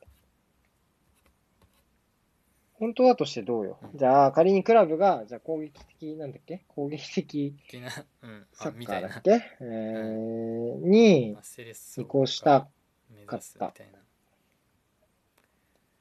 まあでも相当でも博打打つなって思いますね。だって来季降格4チームなわけですから、うんうん。ロティーナだったらまあまあほんまあ何があるか分かんないとはいえ結構硬そうじゃないですかやっぱロティーナでいけば少なくとも残留は、っ。て考えられる中でそそのリスクを考えてまでそっちに舵を切りますかっていう驚きはかなりでかいですよねだってあれじゃないですかあのセレッソが落ち直近で落ちた年も多分攻撃的サッカーを掲げて、うん。で結局結果出なくてっていうのなんか、ま、同じなんかレールを進んでる感はすごいうんあ。りますけどね。そうね。でもさ、いや、でもセレッソサポが、まあまあ、そのロティーナを変える変えないに関してはいいと思うけど、攻撃的サッカーをって、まあ単に見出しで打っただけかもしれないけど、うん、ロティーナの後にそれを聞かされると、なんかすっごいげんなりするだろうね。じゃあ攻撃、うん。まあ、やっぱ攻撃的じゃなかったってなるじゃん、それは当然。うん、やっぱでも彼らのサッカーっても攻撃的にもやっぱり整備されてるところってかなり多いと思うし、セレッソに関しては。そこで、まあ余地がなくなって、そのいろいろこれ以上余地がなくなっ遊びがなくなりすぎちゃうってところも、まあ、なくはないかなっていう気は若干しないくもないけど、うん、うん、まあ攻撃的になチームを目指してって言われちゃうと、まあ、香川と犬に連れてこいって思ってたよね。俺がセレサップなら、じゃあとりあえず。うん、うん、うん、なるほどね。うん。またそのあたりの時期を思い浮かべてるみたいなところもあるんですかね。それはあるんじゃない？9ぐらい ?2090 ぐらい？うん、と思うなうん。っていうふうに思うけどね。うん。うんうん攻撃的とは何ぞやみたいな話にもなってきますけどね。もなるね。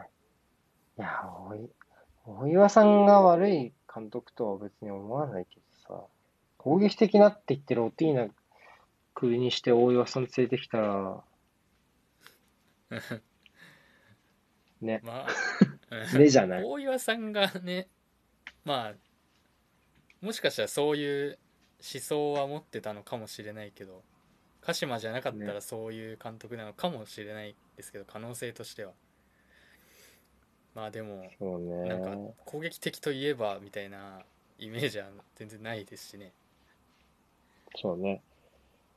だから、トメさん、そう、今ちょうどトメさんの話しようとしたらトメさんいたけど、トメさんがすごい三里、三三三里を区分した時のうん。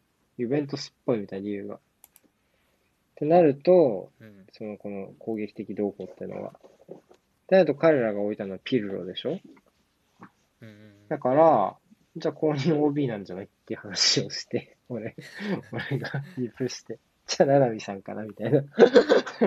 話をちょっとしたけど。なるほどねうん。うん。いやーそう受け受け受けるのかな？オファーあったとして 七海さんはうん。どうなんだろうね。今ちょっといろいろ、いろいろや言い始めてるじゃん。今、その、先週の筑波大の話もそうだし。そうですねうんメディアとかちょっといろいろやり始めてる感が。だからでも今年の頭はそうでもなかった、今ほどではなかった感があるので、うんそっちの要はその出てきて喋る人やるのかなと思いきや、もう一回現場に戻ったりするんですかね。まあでも全然まあセレッソかどうかは別として全然ある話ではありますよね確かにね。うん体制が大事ですね、悩みさんの場合は。そうですね周りに誰がし、いるかで、やっぱ、彼の発言に説得力を持たせた方がいいと思うから、やっぱりでも彼がもともと選手時代にいたチームっていうのは、まあ悪くはないでしょうけど、正直。うんうん七海さんにとってはね。けど。ファーガソンみたいになればいいのにね。人たらしだし、彼。まあそうですねそこまでいいなんだろうポテンシャルはやっぱありますよねそのあるでしょマネジ。メント能力的な意味で言えばねあると思う。うん。そうだから戦術面を他の人に任せちゃえばうんいいのにね。マネージャーさんとしては、すごいいいんじゃないですか。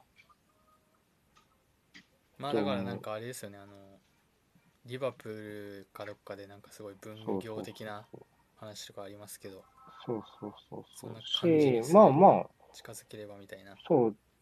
まあ、アシスタントコーチが実質みたいなのって別によく聞く話じゃないですか。そんな大げさじゃなくても。うんうんうんそういう風なやり方にできれば、野波さんは別に言うほどかなっていう気がする。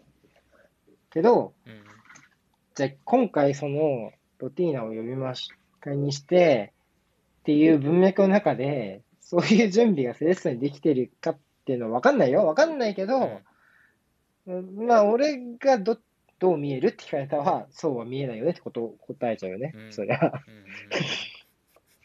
まあ大体がそうなんじゃないですか実情がどうかはもう別としてそうだよね。そうだよね。うん。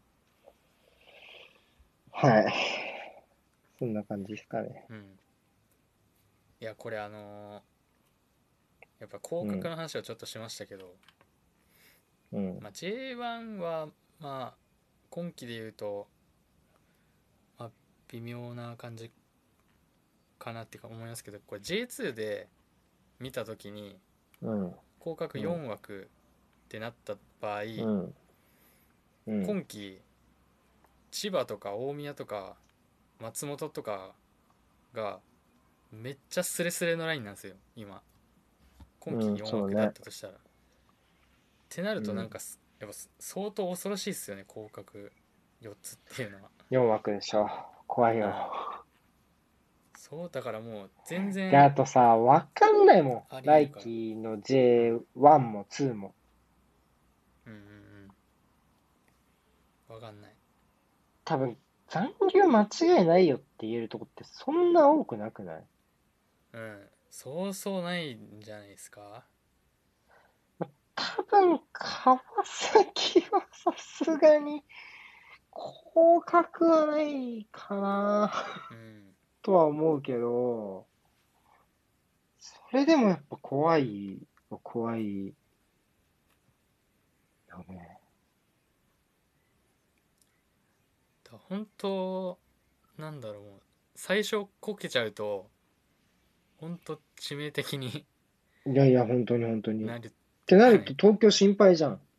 東京いやオフ本当オフが。だから超大変だと思います本当1月4日までやんなきゃいけないし、やばいよ。もう ACL だたとえ仮にこう最後の方まで行っちゃったらやっぱもう全然休みなくい1月4日まで行ってで開幕多分早いっすもんね多分2月うん2月。やばいよ。中旬とかでしょ？多分うん。だもうまあだからそういう意味でやっぱこう健太さんが早くもう決まってるっていうのは一個でかいポイントだと思うんですけどまあ、編成は組みやすいよね。まずはうんね。そうそうそう間違いなくはいうん。監督来期決まってるのって、東京と大分ぐらい？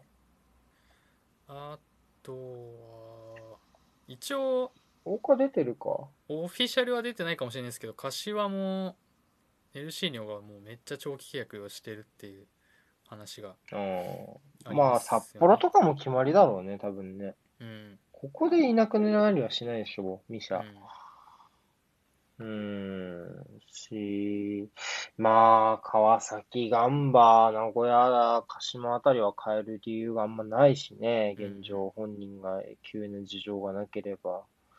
外国籍監督は家庭の事情とかもなくはないだろうけど。あ、うんガチャさん、コインある？コイン間に合うかな？いければ。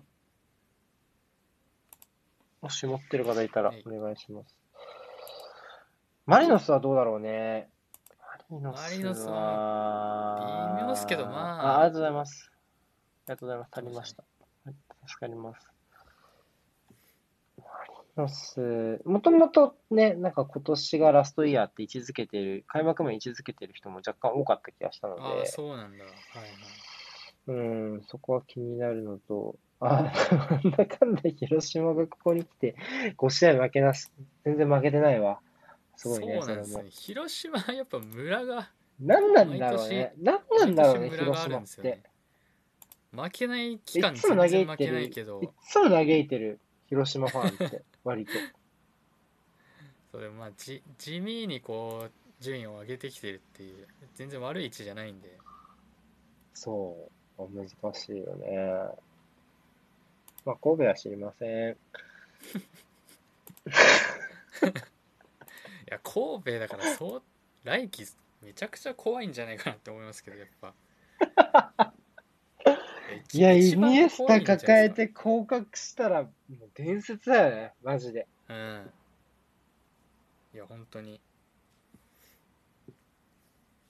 今だって5連敗で ACL に行くっていう流れになってますからね え、ちょっと笑っちゃうよね。だって別に温存してたわけじゃないもんね。毎回ね。まあターンオーバーしてる試合はありましたけど、うん、ちゃんとフルメンバーで臨んでいる試合ももちろんありましたからねうわ、そうだよね。うわ、あれか。え ?5 試合で2点しか取れてないのか。そうですね直近3試合はもう。無得点無得点。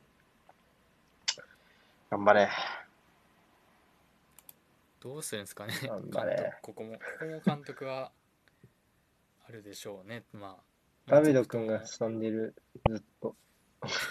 俺のタイムライン唯一の神戸サポじゃないかな。あ、まだ言うか、他にも言うと思うけど。そうね。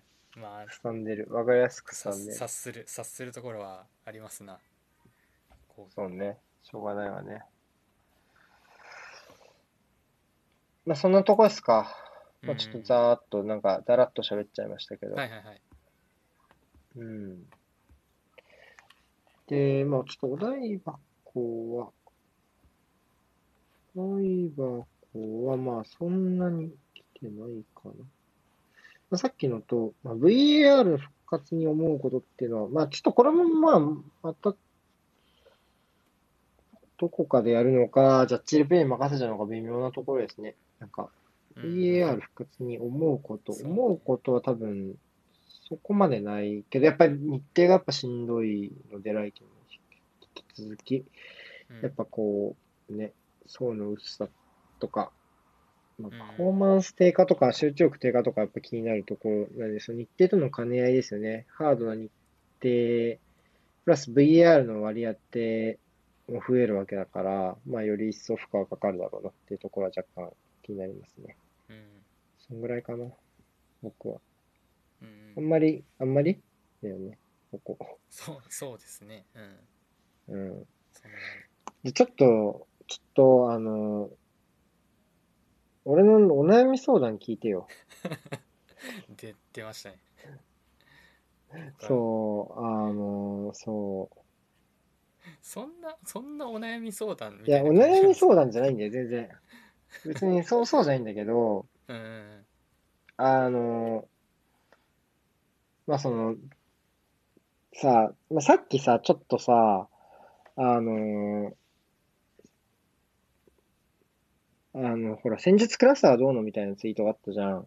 うんうんありましたねでさ、まあ、もうないよ。もう今更そこに動かされる感情なんてないよ。し、なんかそこに、うん。そこに考えさせられること、なんか考えさせられることってそれがなんかこう、新しい気づきを与えてくれるようなツイートでもなかったし、うん。ああ、ここれねって、さすがに俺ももう、あこれね、あこれね？ってこう無表情で思うように。何回かあった気がするまだこんなんも。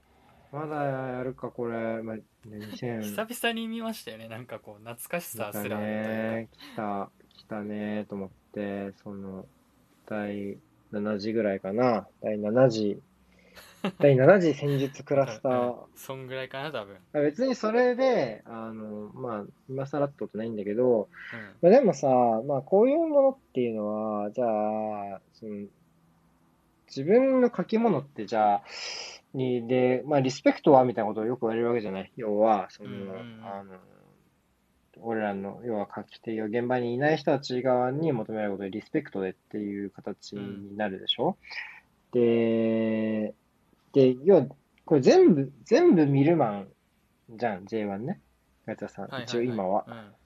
で、俺はプレミア今全部ミルマンうんじゃん。うん。で、最近のじゃあ自分の書き物ってどうだったかなっていうふうに思ったときに、じゃあ自分の書き物をこう、あのーで気をつけてるとこはどこだろうなっていうふうに思うと、なるべく、なるべく？ね、なるべく、あの、えーっと、まあ、ほ、褒めるありきで書こうというのがあるわけ。そのいいこととうん読んでて楽しいものありきを、うんうん。で、いろいろ書こうっていうのがあるわけよ、ベースとして。うんうんそれが自分なりのリスペクトというか、うん。うんっていうところが多分まああって、ね。うん。でそうなるとやっぱりベースを褒める。うん。要は、レビューっていうのは自分のチーム、自分、まあ、どどっちも全然関係ないチームの時もあるけど、まあ自分の好きなチームがいて、相手のチームもいるわけだから、まあその、両方に、まあ、よ読まれる、読よよ読まれることを想定して書くものだし、うん。で、やっぱり、俺の試合はやっぱ負けた試合の方が PV が圧倒的に伸びるので、あはいの、敵チームを読んでると考えるのが自然なんですよ。多分負けて自チームのレビューを積極的に読みたいって思う自作はいないので、今年もね、札幌戦が堂々1位なので、あの、レビュー。はい3試合くらい前のはいそう、そうなのよ。だから、そうだろうなっていうふうに思った時に、時に、俺、じゃあ、ま J のレビューは基本それができている方だと思うの、自分の中で。でも、はいはいはい。全試合見て今アウトプットしてるじゃん、自分がその試合の感想を言うキャストをしたりとか、まあその1試合ごとの短評を書いたりとか、あるいはチームごとの短評を書いたりとか、うんそれが若干、なんていうの？やっぱ、その、ちょっと、3-7でダメなところが多い気がする。それがなんか、今のプレミアがそういうチームが多いだけなのか、それとも、お 俺がそういう、プレミアっていう対象になった時に、うがった見方をしがちなのかちょっとわかんないんだけど、いやそれはちょっとありそうな気は気もしますけどねなんとなくそうだ、うんだから、フロンターレに比べると、アーセナルには結構きつ、レビュー読んでてもきつめのこう表現を使うことが単純に多いわけ。それは、それはそうなのよ。だから、うんリーグに対する俺のスタンスの問題はわかんないけど、でも、難しいんだよね。じゃあ、今、今、プレミア20チームあるけど、割と手放しで褒めてるのってレスターぐらいなの。他のチームは、まあ、リバプールはちょっと怪我人がやたら出すぎちゃって、もうちょっとどどうしようもない。んでそれはもう懸念じゃん。それはもう事実として懸念じゃん。うんうんうん怪我人が多いですっていうのは。それ以外のチームに関しては、例えば今、好調のスパーズに関しては、まあ、別にライバルだからとかじゃなくて、普通に懸念はあると思うっていうふうに言っちゃうわけ。でも、今多分機運的には、スパーズファン的にはこう、上がっていってるわけよ。多分、スパーズファン、はいけるかもしれない。もしかしたらっていうなってるところに、結構俺の書き物って水をぶっかけてんなっていうのは若干思うわけ。別にいいんだけど、それでも。いいんだけど、ってなると、なんか、プレミアになった時というか、全全部、プレミアになってからなのか、全部見る前になったからなのかわかんないけど、そういうなんかこう、ちくいと刺すような書き物が若干増えてきたなっていうふうに思うと、なんかこう、全部見て、こう、なんだろう。めっちゃ、めっちゃ愛に、なんかそれ、そのジャンル全体に詳しくなってめっちゃ愛に溢れてる人みたいないるいるじゃん。でガチャさんのツイートとか見てて思うわけ、そういう、これがいいみたいな。俺らが見えん、知らない選手とか、あまり普段目につかないような選手を褒めたりとかして、これいいねっていうのを言うツイートとか、すごいなんか楽しそうじゃん、あれ。楽しそうでほら、さ、はいはいさかなクンとかもめっちゃ楽しそうじゃん、ほら、魚の話するとき。なるほどね俺さかなクンみたいな感じになこのさかなクンみたいになりたいのよ、俺も。さかなクンみたいになりたいの、俺も。うんだけど、でもどうなんだろうなと思って。プラスのオーラというかねんそう。そう。で、だから、それが、その、なんていうの？マイナスのオーラが出過ぎちゃってないかなっていうのが、まず一つ懸念なんだよね、自分の中で。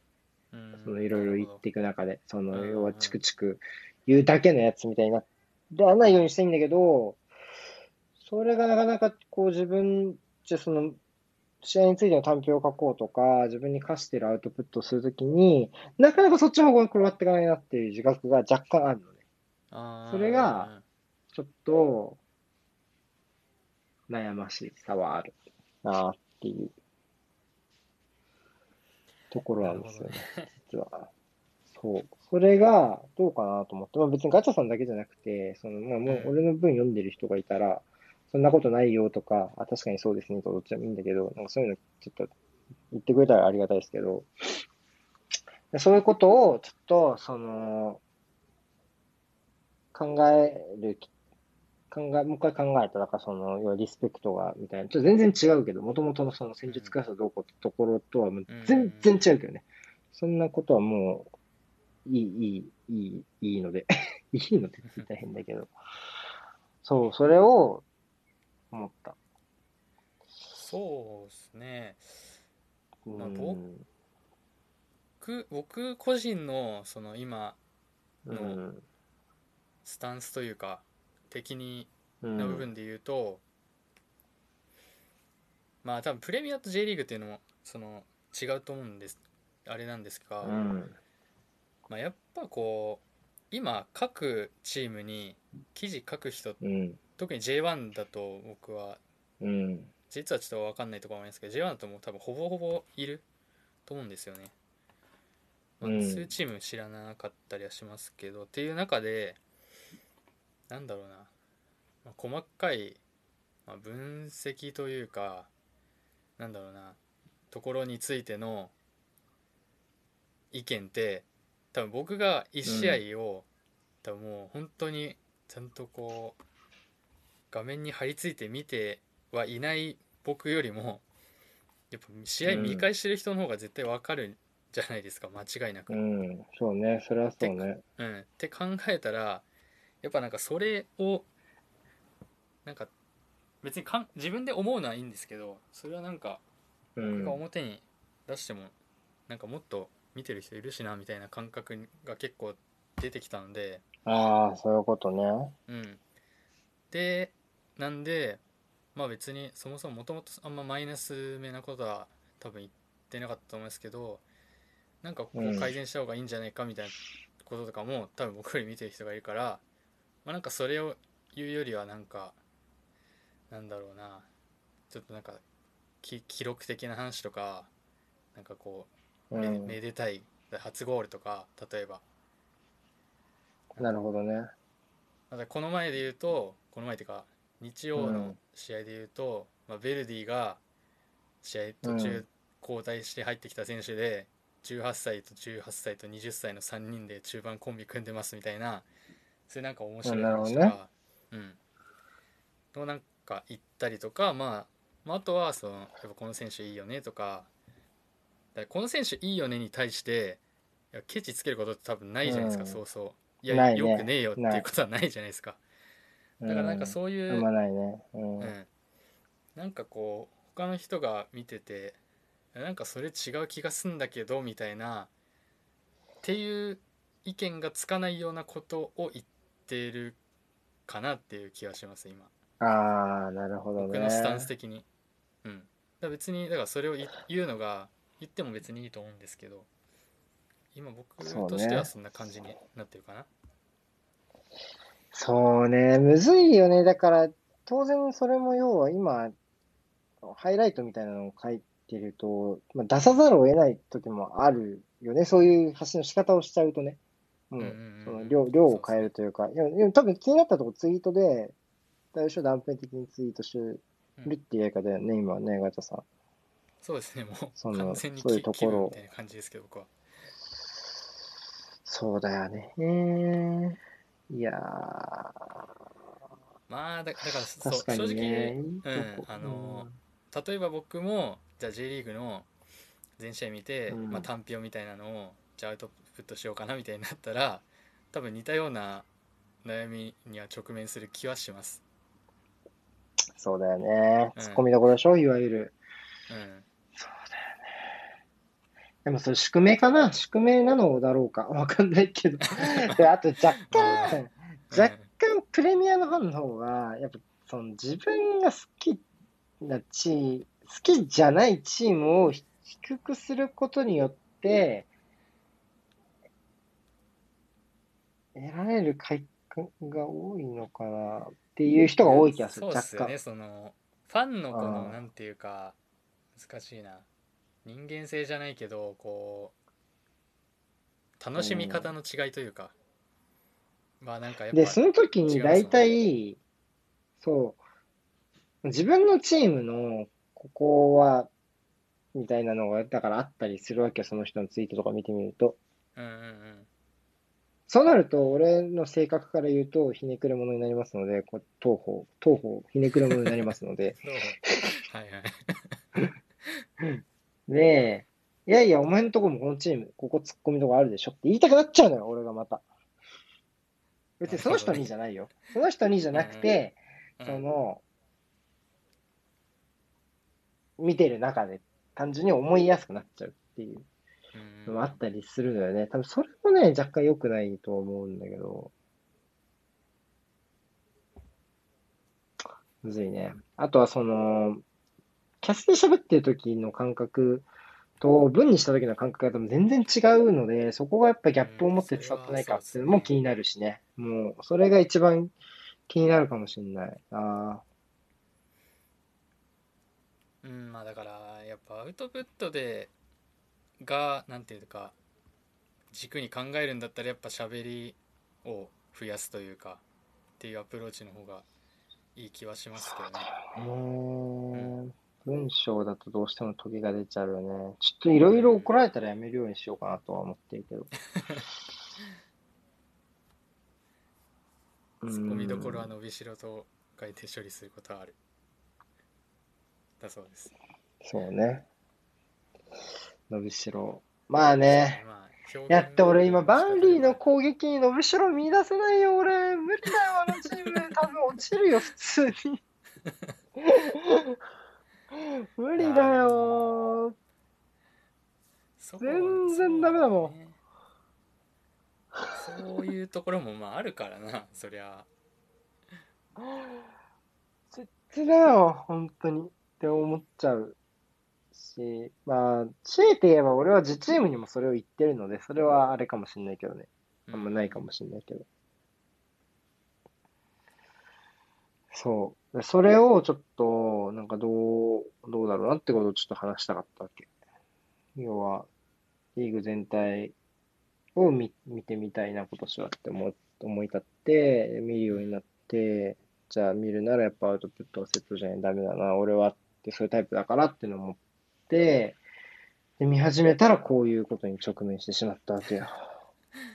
いやそうでも僕もやっぱもっとアウトプットしないとダメだなと思いつつあんまりしてないっていうところのバランスを考えると、やっぱそのアウトプットをしようってちゃんと考えたがゆえの なんかこう課題っていうかなんかこうどうしようかみたいな悩みっていうのあると思うんで僕は逆にアウトプットに振ってない分そこの悩みをなるほどね。がないと。住んでるっていう、うん、うん、っていうところであるんでまあトレードオフって言い方はちょっと変かもしれないですけどみたいなところはあるかもしれない。絶対やっぱ出した方が記憶定着するしいいことは多いと思うんで。そう,、ね、そうなんだよ。いやでもさほらあのさ突っ込む快感みたいなのなんだろう言ってやったぜ俺の快感の行き着く先って俺全然わかんないけど、うん、が、なんかレオザフットボールさんみたいになっちゃったら、やだ、俺は、俺は嫌だなって思うのね。俺、俺のその感じが。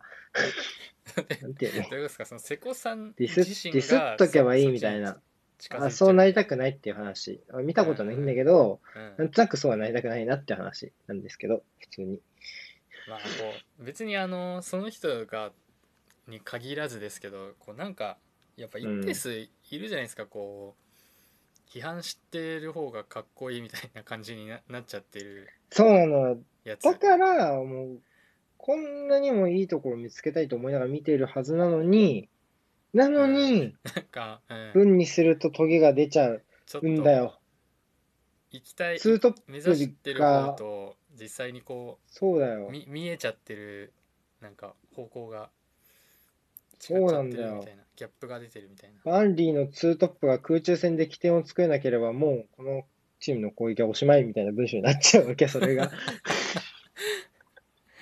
いやもう、そればっかりはもうな、なんかだそうそうだからとしか言いようがなくなっちゃいますけど、そうそう見てそうだったのであれば。もうさ、それがね、しんどいんだよな。しんどいっていうか、しんどくはないんだけど。まあ難しいですよね。いや、うまくいってねえなって思うわけよ。自分の中で。まあ、うまくいくようになるかな、これからどうだろう。まあ、ちょっと、もうちょっと続けていかないとね。まだ3節分ぐらいしかやってないだろうから、あの、その、ハイライトを書くみたいなやつとか、まあ、定点観察もそうだし、そういうのはまあもちろん継続して、まあ、シーズンがやってみると分かんないのかなと思いつつ、ですが。ちなちなみにあのなんかトトップハーフだかボトムハーフのだか分け方ちょっと分かんないですけど、まあ、出してるじゃないですか多分10チームずつぐらいの。出してる。やつ。あれどどうですか？その伸び方的にはというか。あー伸び方っていうのは、P、PV 的にってこと？そうですね。まあ反応というか。えっといやでもあれなんかねあのこれこれこれ不思議だなって思うんだけど、代表ウィークごとに出している月1のチームの定点観察は、割と伸びるけど、うん。毎節ごとのハイライトは伸びない。うんうん。あ、定点観測っていうのはもう全チームってことですか？要は大、俺が今出してるのは、代表ウィークごとに20チームごとの記事を10チーム、10チーム。チームのこの1回やったらどうだったって記事を書くの、プラス、単純に毎節の各各10試合の感じたことを、まあ、1試合で500文字ぐらい、わかんないけど、500、600文字ぐらいで、えー、っと、書いて、それを出すっていう、まあ、キャッチアッププレミアリーグっていうのしてるけど。すげえけどな。普通に。まあ、ギリね、ギリ。まあ、でも、だそれ差があるよ。すごい、めっちゃ。PV 数に。いやまあでも確かにこうその各節の、まあ、一試合一試合のうん。感想って、うん。やっぱどどの層が見んだろうっていうのは確かにね。考えたら難しい気はするんですよね絶対1チームにやっぱ絞ってまあレビューとかそうだと思いますけどやっぱ出した方が見る層はっきりするしそう。まあ、単純にさ、やっぱ自分がさ、喋ってると忘れるし、喋ったところで、まあ20人ぐらい聞いてくれるの、大体。獣さんとのキャスって。はいはい10人から20人ぐらいだから、ってなると、なんか前提分かってもらえるような、そのチームに対する印象とかを書いてもらった。まあ、多少数百人は読んでくれてるんで、それでも。うんうんかなっていう気はするけど、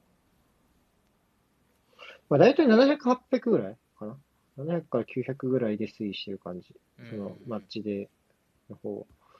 で、はまあ、十分多いよっていうところででも定点観測の全然多いよ。定点観測記事が、だいたい、まあ、やっぱトップハーフの方が多いんだよね。トップハーフはやっぱまあ3000いかないぐらいかな。3000いかないぐらいうんかな。で、なかなかだなボトムハーフは、今月はその半分ぐらいかな。1300ぐらいかな。先月、え、ちょっと今月遅かったね。出すタイミングが。ちょっとギリギリになっちゃっうんた。あるけど、まあ、先月はボトムハーフも2000ぐらい生まれてるから、まあ大体やっぱ3倍ぐらいハイライト記事のイメージ。うんうんうんうんそんな感じ。なるほど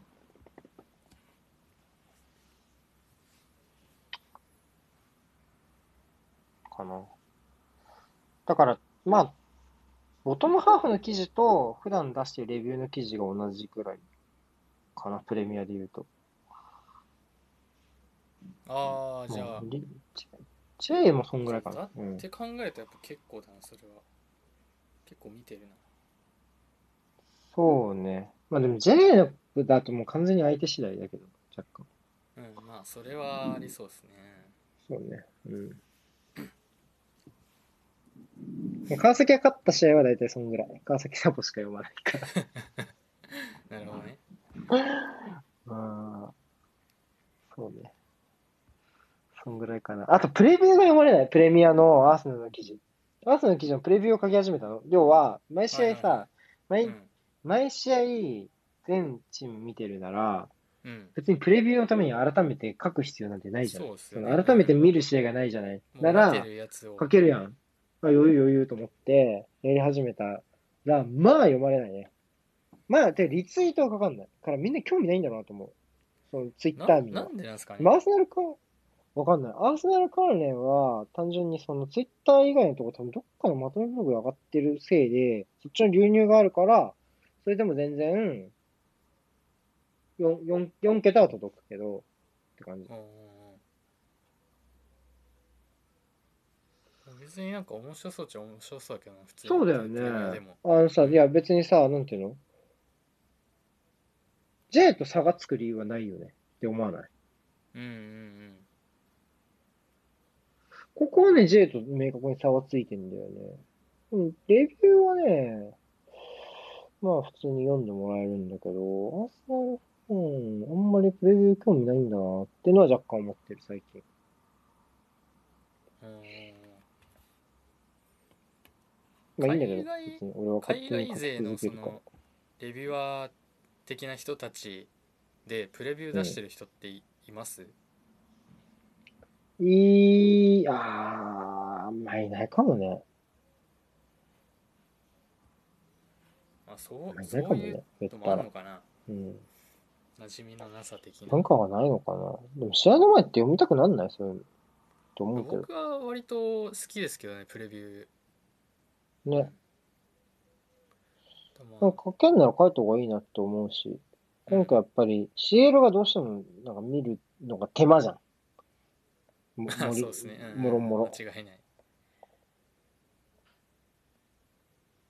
てなると、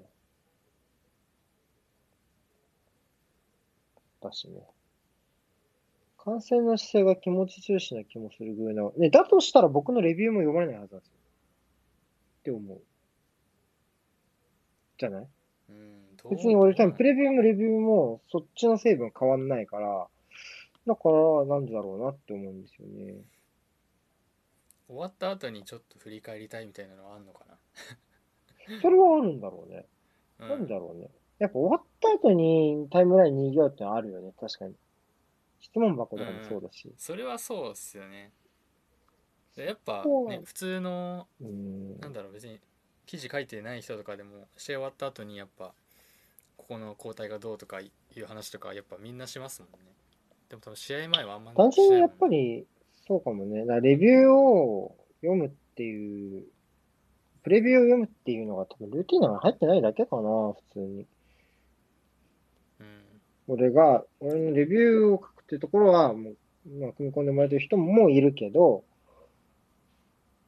うん、っていうところなのかな。なんかね、PV はそんな変わんないけど、ツイッターで興味を示す人は本当に少ないんだよね、多分。うんうんうんうんなるほどうん。まあまあでも、まあ、試合後の方がまあ今言いましたけど、まあ、絶対そういう気分にはなる人多いだろうしなっていうのはありますけどねまあね。でも直後に上げるわけでもないしね、別に。まあ確かにねまあ不思議ですねそこはちょっと一個そう、ちょっと気になったところではある。